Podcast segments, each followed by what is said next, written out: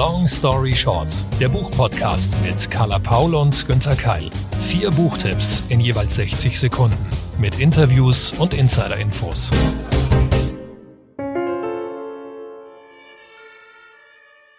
Herzlich willkommen bei Long Story Short.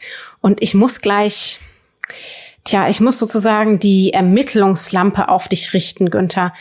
Wann warst du eigentlich das letzte Mal an einem Tatort? Oh Gott. Literarisch gesehen natürlich. Ja, ja, von wegen literarisch gesehen. Nur ich fühle mich hier schon wie in einer schlimmen Verhörsituation, als ob hier das Licht auch bei mir gleich ausgegangen ist und nur noch ja dein Scheinwerfer auf mich gerichtet wird auf einem an einem Tatort literarisch. Also literarisch fast täglich, muss ich sagen. Das, das passiert dauernd, nachdem ich ja auch gut gemachte Krimis liebe. Aber ich kann dir jetzt nicht konkret sagen, ob das heute der Fall war oder gestern. Ich glaube, es ist schon, schon eine Woche her. Aber ich kann dir versprechen, dass ich in dieser Folge Long Story Short auch noch einen Tatort präsentieren werde in einem Krimi. Stimmt das, Carla? Ich habe jetzt so den Eindruck, dass sich bei dir die die Krimi-Affinität steigert im Laufe der letzten Jahre. Weil früher dachte ich immer, nö, Carla bringt nie einen Krimi mit, aber es kommt jetzt ab und zu vor. Also tatsächlich ist es eigentlich eher weniger geworden sogar. Mm, früher habe ich viel mehr Spannung gelesen Jetzt muss es auf jeden Fall anspruchsvolle Spannung sein, was natürlich auch wieder diskussionswürdig ist. Was ist jetzt anspruchsvolle Spannung? Ich merke, ich bin sensibler, offener, fragiler. Mir geht das Leid auf der Welt selbst schon so nahe. Und gerade bei Taten, wo ich weiß, die finden einfach in der Realität auch statt, dass ich das immer weniger ausblenden kann. Also gerade wenn in, in Romanen Frauen etwas angetan wird, wenn Kindern etwas angetan wird, wenn es besonders blutig beschrieben wird, ich krieg's im Kopf nicht mehr hin. Also wenn es tatsächlich eine komplexe, anspruchsvolle Geschichte ist, dann immer, immer mal wieder gerne, wenn ich eben für mich etwas Besonderes habe, aber ich tue mich wahnsinnig schwer, gerade bei den, bei den blutigen Geschichten. Du hingegen, weiß ich ja auch, du moderierst ja auch sehr, sehr viele, zum Beispiel eben Bestseller-Autoren wie Simon Beckett und Co., wo es ja durchaus auch mal sehr blutig hergeht. Was fasziniert dich daran so? Das ist eine Frage, die man vielleicht gar nicht so, die ich jetzt nicht so in einer Minute beantworten kann, weil es sehr komplex ist. Für mich geht es sicherlich nicht um den Mord und den Tatort das muss schon eine Geschichte sein, die dahinter steckt. Und ich finde, wenn man mir über einen Fall, über eine Tat etwas erzählt, entweder über die Psyche eines Menschen oder noch besser über eine gesellschaftliche Entwicklung. Also Henning Mankell hat es zum Beispiel ja wunderbar gemacht vor 15 Jahren mit seiner Wallander-Reihe. Da hat man gemerkt, okay, der will nicht nur uns bannen, uns schocken, sondern der will uns was erzählen. Der hat eine, eine Message betreffend Politik, Gesellschaft, ähm, Mitgefühl, was auch immer. Und wenn das vorhanden ist, dann bin ich ganz großer Krimi- und Thriller-Fan. Es passiert aber mindestens genauso häufig, dass ich einfach nur mich abdrehe, wegdrehe, das Buch zur Seite lege und einfach nur denke, warum? Warum schon wieder? Und Carla, du hast die Frauen als Opfer erwähnt. Und das fand ich schon immer, also auch vor 10, 20 Jahren hat mich das gestört, wenn einfach nur in verschiedensten Kapiteln das Leiden einer gequälten Frau beschrieben wird, so ein zentrales Motiv von Durchschnittsthrillern warum? Äh, warum soll ich das lesen? Also es ist furchtbar, verstehe ich nicht. Also genau, das, das ist die Unterscheidung, die ich machen würde. Machst du da für dich auch eine Unterscheidung zwischen eben sozusagen erfundenen Taten in, in der Belletristik und True Crime Büchern? Ja, durchaus. Aber jetzt wird's richtig interessant, denn mir ist es sogar unheimlicher, wenn ich weiß, dass es echte Fälle sind oder waren. Da habe ich sogar eher Berührungsängste als bei fiktiven Fällen. Und deswegen möchte ich jetzt aber von dir auch hören, warum hast du dich, weil das ist, glaube ich, ein True Crime äh, Thriller, den du uns heute mitgebracht hast. Geht's dir da nicht erst recht so, weil du gesagt hast, du musst schon genau überlegen, in welcher Stimmung du sowas liest? Tatsächlich ist es so. Ich ähm, habe auch, ich habe auch eine ganze Weile lang, glaube ich, wie viele von uns sehr fasziniert die Podcasts rund um True Crime gehört und bin da diesen Taten nachgegangen und habe aber gemerkt, sowas nimmt mich wahnsinnig lange mit. Und dann ist eben die Frage, warum, warum lese ich es manchmal trotzdem? Also was macht es mit mir auf? Es ist, glaube ich, das gleiche wie bei dir, dass man sagt, man versucht zu ergründen, weshalb sind diese Taten geschehen. Also es geht nicht um das, was ist geschehen, also wurde jetzt jemand erschlagen oder erwürgt oder vergewaltigt. Das, das möchte ich gar nicht so genau wissen, sondern weshalb, was bringt Menschen dazu, sich in Situationen auf einmal für das sogenannte Böse zu entscheiden. Und darum geht's auch in dem Buch, das ich heute mitgebracht habe. Wisst ihr, es geschah vor ewiger Zeit. Es ist eine lange Geschichte, wie sie es mir nach schmerzvollem Grübeln erschlossen hat.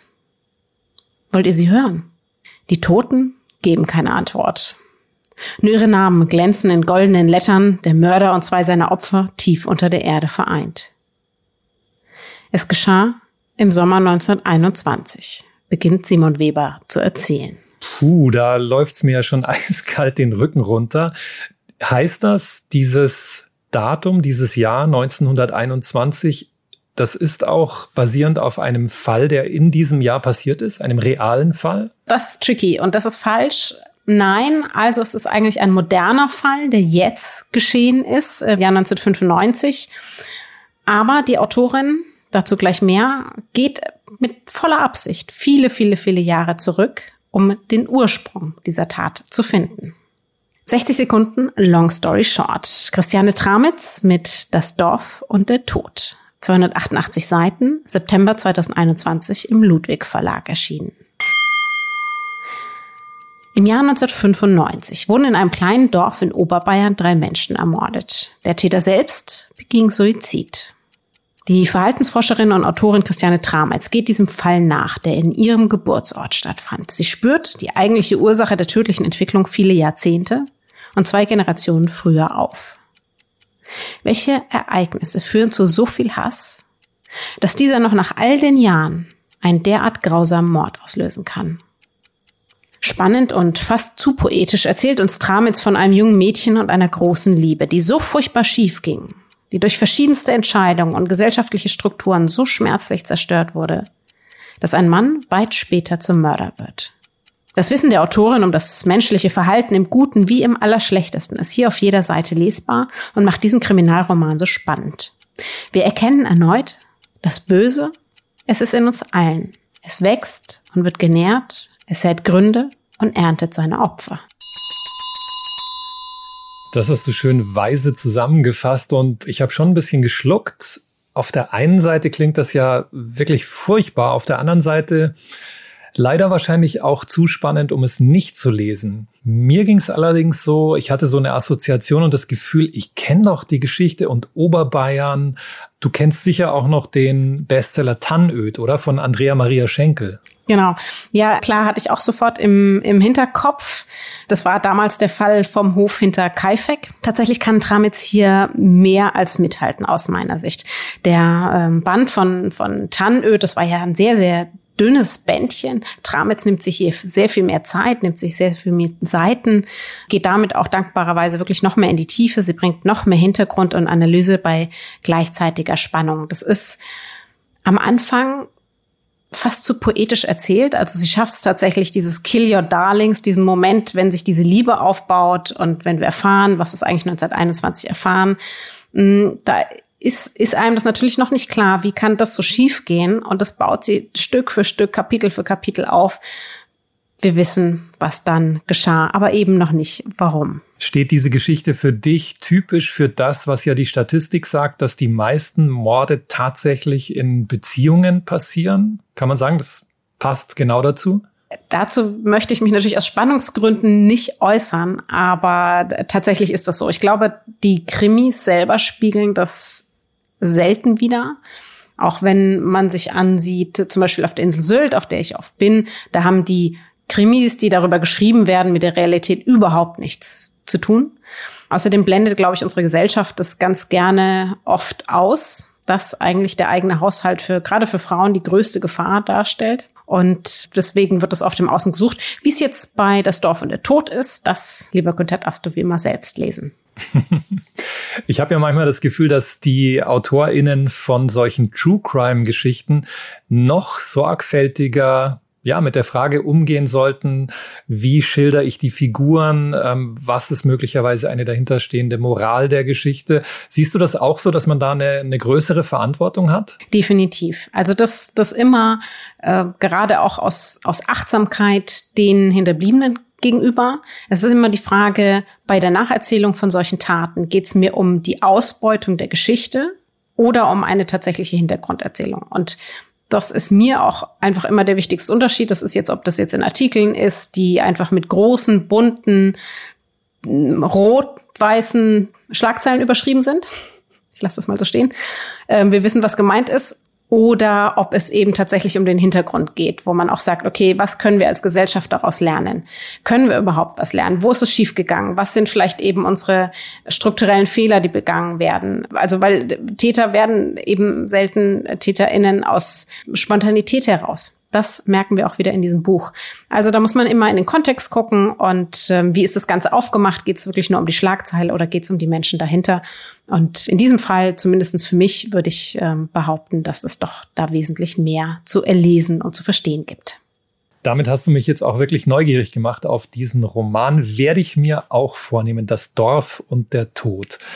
Ja, und vom Dorf von Oberbayern reisen wir jetzt literarisch rauf und rüber nach Berlin. Da geht's auch um eine Liebe, aber eine, die zum Glück nicht, ja, nicht so tödlich endet.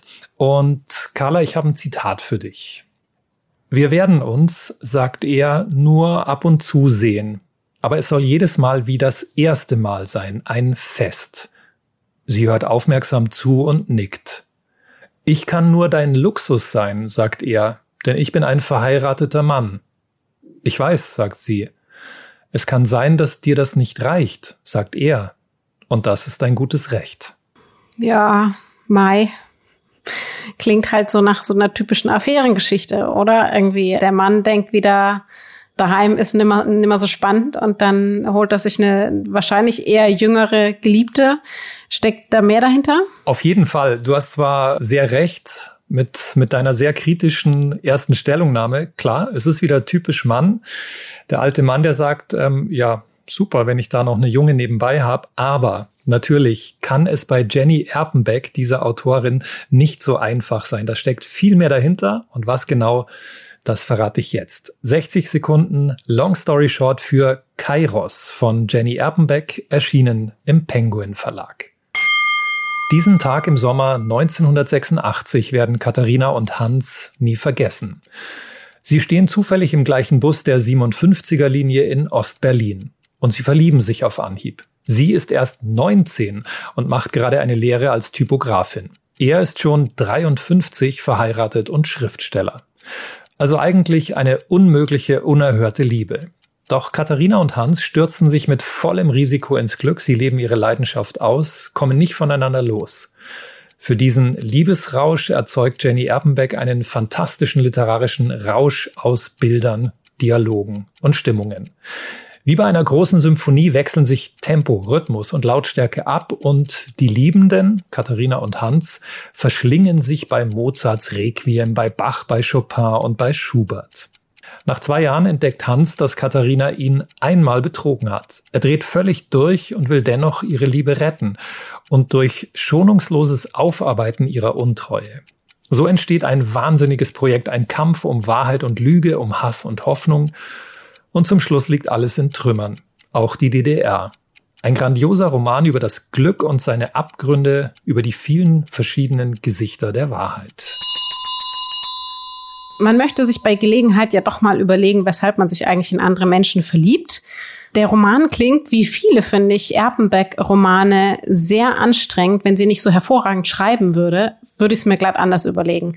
Lieber Günther, wer oder was ist ein Kairos? Kairos ist, ja, wusste ich vorher auch nicht, das ist der Gott des glücklichen Augenblicks. Und ähm, deswegen ist der Titel sehr, sehr bedacht gewählt und sehr passend, wie ich finde. Denn was ist mit diesem glücklichen Augenblick, für den dieser Gott steht? Wo, wo bleiben diese Augenblicke, wenn eine Beziehung voranschreitet, wenn es Probleme gibt. Und diese beiden Liebenden im Roman Katharina und Hans, die wollen Kairos eigentlich festhalten und immer in diesem glücklichen Augenblick leben. Aber es geht nicht. Die Realität kommt dazwischen. Aber das wird im Buch nicht immer auf Kairos bezogen, der wird nur ein, zwei Mal kurz erwähnt. Aber ich finde es einen schönen Titel dafür. Und äh, jetzt muss man sagen, wer es gerade nicht vor sich liegen hat, liebe ZuhörerInnen, das Cover selbst finde ich auch spannend. Das ist nämlich eigentlich komplett weiß und es ist nur ein alter, halb geöffneter Karton darauf zu sehen. Wie passt das jetzt zur Beziehungsgeschichte? Ja, eigentlich gar nicht, habe ich mir auch gedacht am Anfang, was soll dieser Karton da, wenn es um Liebe geht. Aber das erfahren wir gleich auf den ersten Seiten. Um, ähm, das ist die Rahmenhandlung und da wird klar, einer der beiden, logischerweise der ältere Mann, der ist tot und sein Sohn bringt der liebenden anderen, der Frau der Jüngeren, einen Karton, eigentlich sogar zwei Kartons. Sie setzt sich hin und arbeitet diese Kartons durch. Und in diesen Kartons ist alles festgehalten von dieser großen Liebe. Von 1986 bis ungefähr, ja, 89, 90.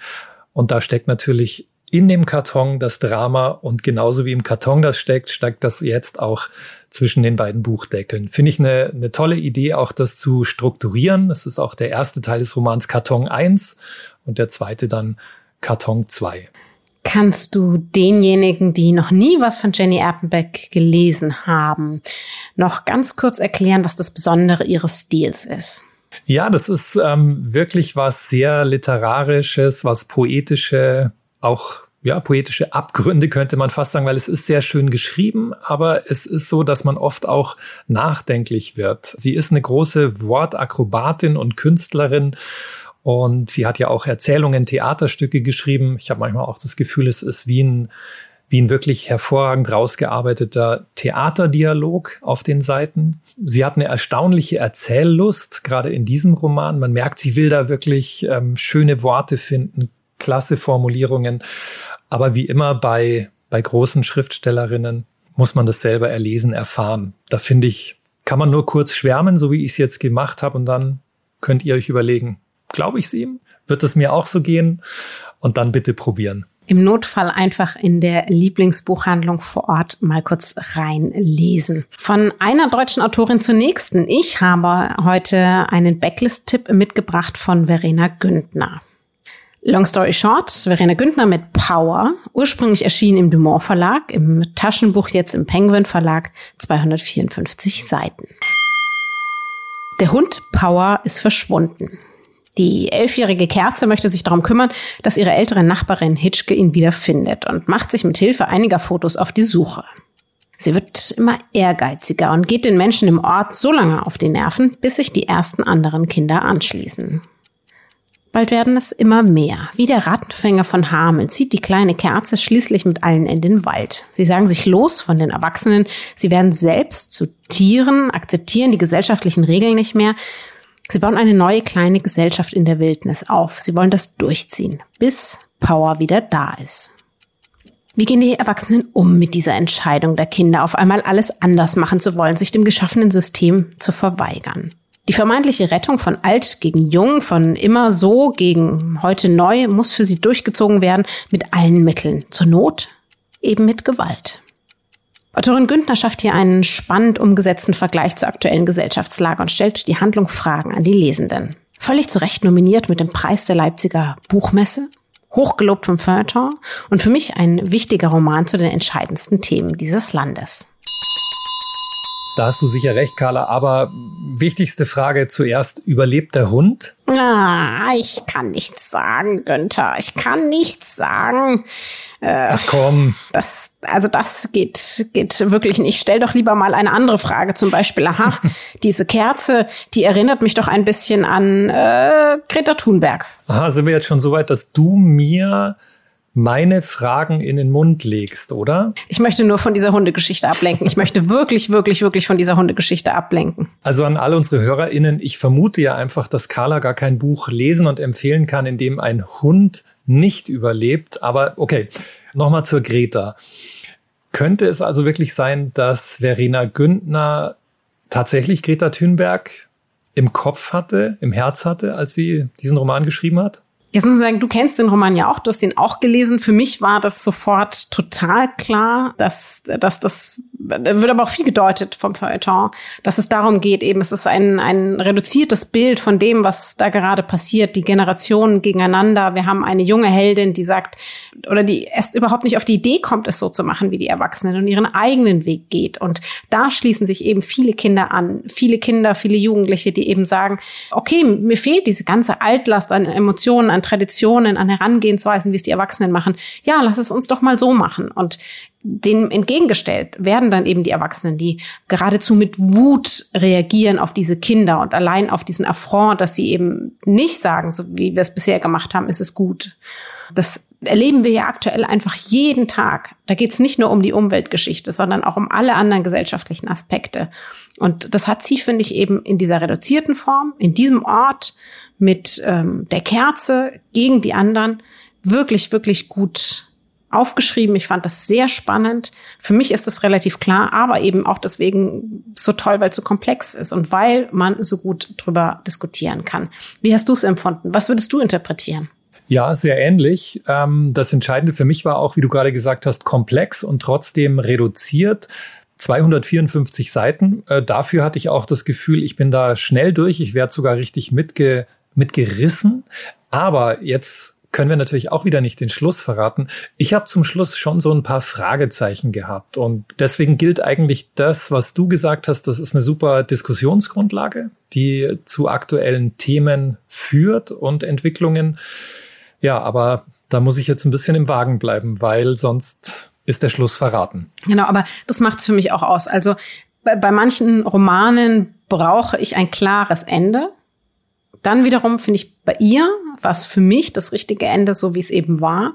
Und gerade das, also nochmal so als Stilaufforderung sozusagen, wir sind uns uneins über das Ende und deswegen gehen wir darüber hinaus ins Gespräch. Und ich glaube, das ist es ja auch, was sie damit erreichen will. Ähm, sie möchte, dass wir uns über die Generation, über die Einstellung hinaus zusammensetzen, dass wir es diskutieren, dass wir auch mal ein Gefühl bekommen für das Gegenüber. Das erreicht sie mit diesem Roman. Und am Schluss, glaube ich, geht es eher darum, dass jeder von uns eine eigene Entscheidung trifft. Und das gilt sowohl für den Roman als natürlich dann auch im richtigen Leben. Und das ist für mich eben deswegen so ein gutes Buch, weil das alles mitbringt. Das hat Unterhaltung, das hat Spannung, das hat einen gesellschaftlich komplexen Hintergrund, der aber dennoch reduziert wird. Ähm, das macht Spaß. Ich habe wieder Neues entdeckt, nicht nur über mich, sondern auch über andere. Also da ist für mich alles drin. Deswegen große, große Backlist-Liebe. Absolut, genau. Und da kann man ruhig beim Finale dann auch anderer Meinung sein. Jetzt wird's noch spannender, ja, kann man eigentlich sagen. Und ihr erinnert euch vielleicht, am Anfang dieser Folge haben wir noch einen Krimi versprochen. Und hier ist er, 60 Sekunden. Long story short für Jan Kostin Wagner. Sakari lernt durch Wände zu gehen. Im Original erschienen bei Galliani, jetzt im Taschenbuch bei Goldmann. Die melancholische Stimmung, das verständnisvolle Grundgefühl und die poetische Sprache prägen Jan Kostin Wagners Bücher. Seine Bücher um den finnischen Polizisten Kimmo Juentaa wurden vielfach ausgezeichnet. Auch dieser sechste Fall. Die Story. Auf dem Marktplatz von Turku wird ein junger Mann namens Sakari von einem Polizisten erschossen. Er war nackt und mit einem Messer bewaffnet in einen Brunnen gestiegen, offenbar verwirrt. Warum nur? Juentaa möchte die Hintergründe aufklären, also befragt er Eltern, Geschwister, Freunde und Nachbarn. Sie berichten, dass Sakari vor vier Jahren einen Motorradunfall hatte, bei dem seine Freundin starb. Ein traumatischer Vorfall, der eine Erklärung für das Abdriften des jungen Mannes gibt. Bei Jan Kostin Wagner geht's immer um Trauer und Verlust. Seine Figuren suchen nach Halt und Trost nach furchtbaren Erlebnissen. Und der einfühlsame Kimmo Juenta ist der Mann, der trösten kann. Wagner beschreibt seine Hauptfigur mit zarten, traurigen Sätzen und treibt seine Handlung in einer leise lodernden Sprache voran. So entsteht eine Art sanfter Rausch, eine ganz besondere Atmosphäre.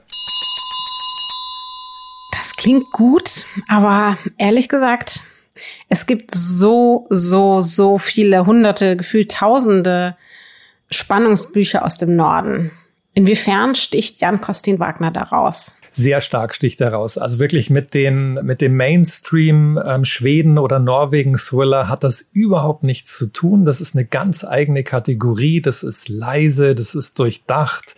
Ich empfehle das wirklich auch ähm, HörerInnen, die sonst keine Krimis lesen. Klar, es gibt einen Fall. Klar, es gibt Ermittlungen.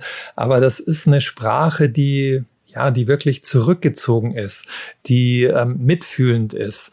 Carla, du kennst ja auch die Romane von Friedrich Arni und ähm, das ist ja auch einer, der das kann, der das Grauen, das Drama, den Tod im Blick hat, aber eigentlich ganz ruhige, leise Geschichten von Menschen erzählt. Und das ist das, was für mich Wagners Romane ausmachen und deswegen haben sie für mich überhaupt nichts mit ähm, 90 Prozent der anderen skandinavischen Krimis zu tun. Der von dir vorgestellte Fall ist ja, glaube ich, schon Band 6, hast du gesagt. Mhm. Inwiefern müssen wir die Vorgeschichte des Ermittlers dazu kennen? Fangen wir dann besser bei Band 1 an? Kann man die bunt gemischt lesen? Wie ist das bei dieser Reihe? Kann man bunt gemischt lesen. Wagner selbst macht es auch so, dass er manchmal einen Roman, einen Standalone dazwischen schiebt. Also da muss man sich an nichts halten. Und ich kann wirklich vor allem alle Fälle dieser Reihe empfehlen. Das, das ist eine ganz eigene, leise Art, die ja, die eine, eine sehr positive, es klingt komisch, ne, aber eine, eine positive Ausstrahlung hat. Finde ich schon was Tröstendes, genau. Eine hervorragende Empfehlung auch zum Schluss. Wir haben mit Spannung begonnen. Wir hören mit Spannung auf. Wir hoffen, für euch war wieder was dabei. Denn das war's jetzt wieder mit Long Story Short für heute. Alle Links und Informationen zu den bisherigen Folgen sowie natürlich zu den dazugehörigen Büchern findet ihr auf www.longstoryshort-podcast.de. Und die Warnung zu Risiken und Nebenwirkungen lest den Klappentext und fragt eure Lieblingsbuchhändlerinnen vor Ort. Falls ihr noch mehr Tipps braucht, andere Empfehlungen vielleicht, falls ihr uns kritisieren oder loben wollt, dann findet ihr uns auf den jeweiligen Podcast-Plattformen als auch natürlich auf Facebook, Twitter, Instagram und Co. Wir freuen uns da über Sternchen, über Nachrichten. Und wenn ihr unseren Podcast und die Bücher darin weitersagt, an alle, die ebenfalls Literatur lieben, natürlich umso lieber. Long Story Short ist eine Kooperation zwischen Carla Paul, Günter Keil und der Penguin Random House Verlagsgruppe. Happy Reading! Zum Schluss möchte ich euch noch den Podcast meiner Kolleginnen Bettina Billerbeck und Anne Zuber ans Herz legen. Worum es bei den beiden geht, das erzählen sie euch am besten selbst.